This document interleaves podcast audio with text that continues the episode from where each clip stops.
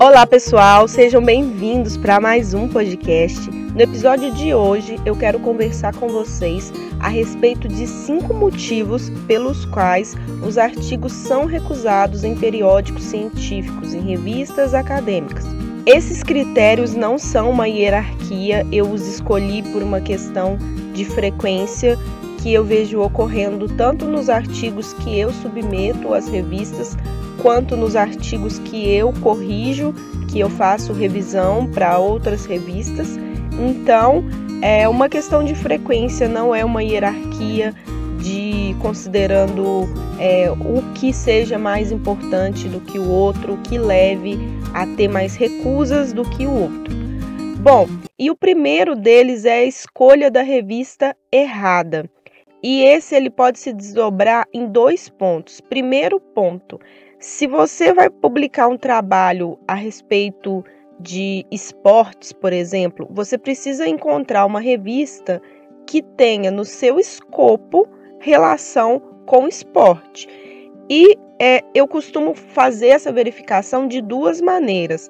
A primeira maneira que precisa ser feita é você acessar o escopo da revista, geralmente fica naquele tópico sobre, né, a, a, respeito da revista, e ali tem a política editorial, tem a frequência do periódico de publicação, e costuma ter ali também o escopo da revista, e aí eu olho no escopo. E outra coisa que eu também costumo fazer é olhar na pesquisa, né? Tem uma área da revista para você pesquisar qualquer assunto do seu interesse. Eu pesquiso é, as palavras-chave do meu trabalho, né, algum tema central do meu trabalho, para eu ver se aquela revista já publicou algo semelhante com o que eu estou querendo publicar. E assim eu verifico se eu estou escolhendo uma revista de acordo com o, o assunto do meu artigo. Outro ponto é você não considerar a qualidade do seu artigo de acordo com é, o extrato que aquela revista pertence. Então, por exemplo, você tem um artigo de revisão, um artigo simples, um artigo que foi escrito sem é, ter a pretensão de trazer grandes contribuições, e aí você vai pesquisar uma revista, encontra uma revista A que está falando a respeito do seu tema e manda seu artigo para uma revista A o seu artigo vai ser recusado. Então você também precisa saber é, identificar isso. Qual é a qualidade do meu artigo, as referências que eu incluí, os dados que eu coletei, é, a relevância desse tema, o quanto que esse tema contribui para a literatura com novidades, com acréscimos de informações, com acréscimos de contribuições científicas, para você conseguir escolher, definir o extrato mais adequado para aquele artigo que você está submetendo. É, outra questão, e essa sim é muito frequente, eu já recebi é, retornos dos meus artigos falando desse critério, e todas as vezes que eu reviso um artigo, eu sempre vejo que tem problemas com esses critérios, é a você não seguir corretamente as diretrizes da revista.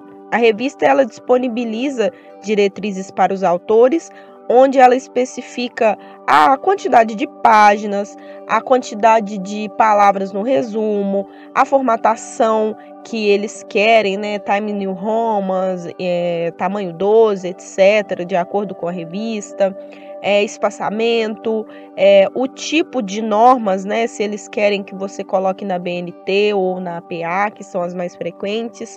Então, isso é uma questão que muitas vezes os autores não seguem. Eles já têm um artigo pronto, encontra a revista que eles querem e já passa direto para os passos de submissão sem verificar essas diretrizes antes. Então, é um ponto muito importante a ser observado. É, outra questão, e essa questão, assim, ela pega pra caramba, é um ponto que com certeza vai influenciar para o seu artigo ser reprovado é você descrever a metodologia, o método do seu trabalho sem detalhes. Você não tem muito espaço no artigo. Então, não vai conseguir explicar tudo que você precisa explicar é, em todos os mínimos detalhes, mas você precisa ser capaz de explicar o suficiente para que a pessoa que leia o seu artigo consiga replicar o que você fez, se for da vontade dela. Então você precisa pôr ali os instrumentos que você utilizou, é, os dados que você coletou, onde que você coletou esses dados, como que você definiu a amostra, por que que você é, definiu essa amostra, ou seja, ah, eu estou coletando dados na cidade de Belo Horizonte, é, na região sul. Por quê? Você tem que dizer por que, que você escolheu isso.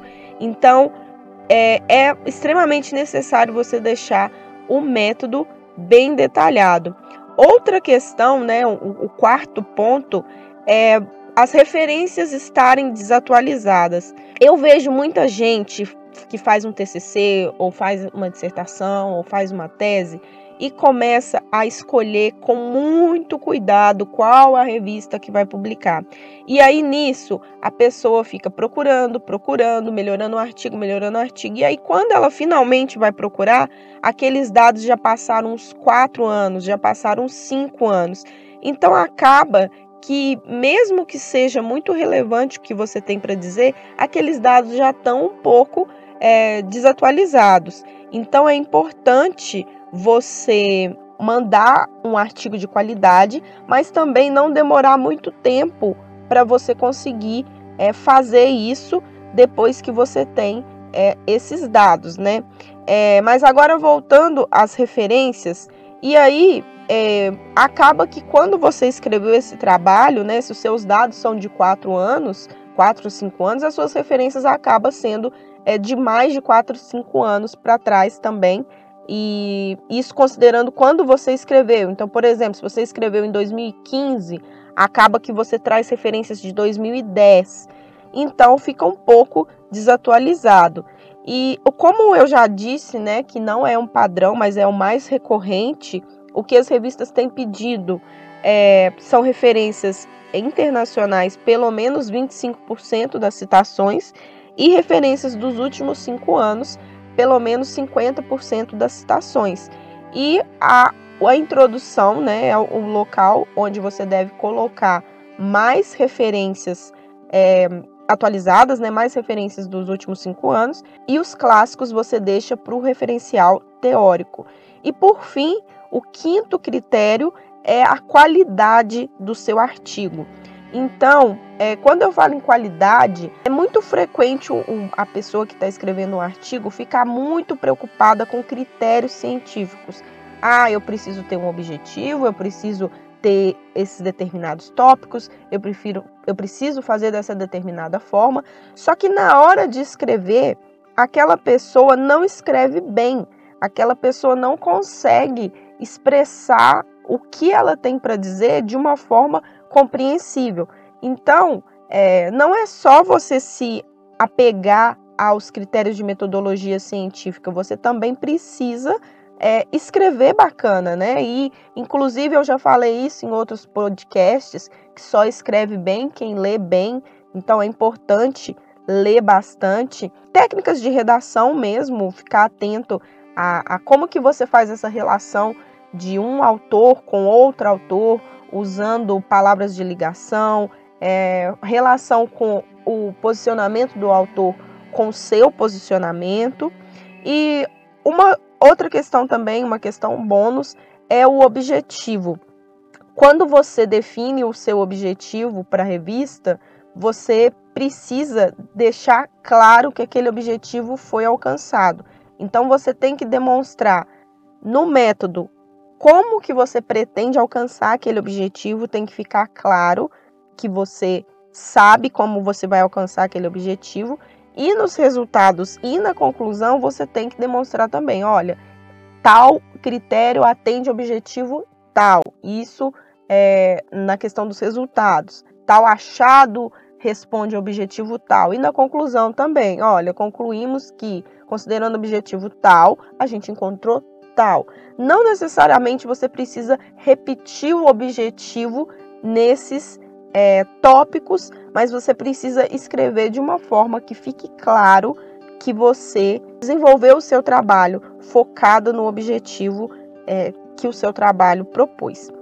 Bom, então esses são os cinco critérios que eu queria passar para vocês hoje. Espero que contribuam para que vocês publiquem o artigo de vocês, para que vocês não tenham é, os seus artigos recusados pelos periódicos do interesse de vocês. Fico disponível para dúvidas tanto aqui nos comentários como no direct. Meu Instagram é Pamela Souza Dias. Desejo um ótimo domingo a todos e espero vocês no próximo domingo com mais um episódio.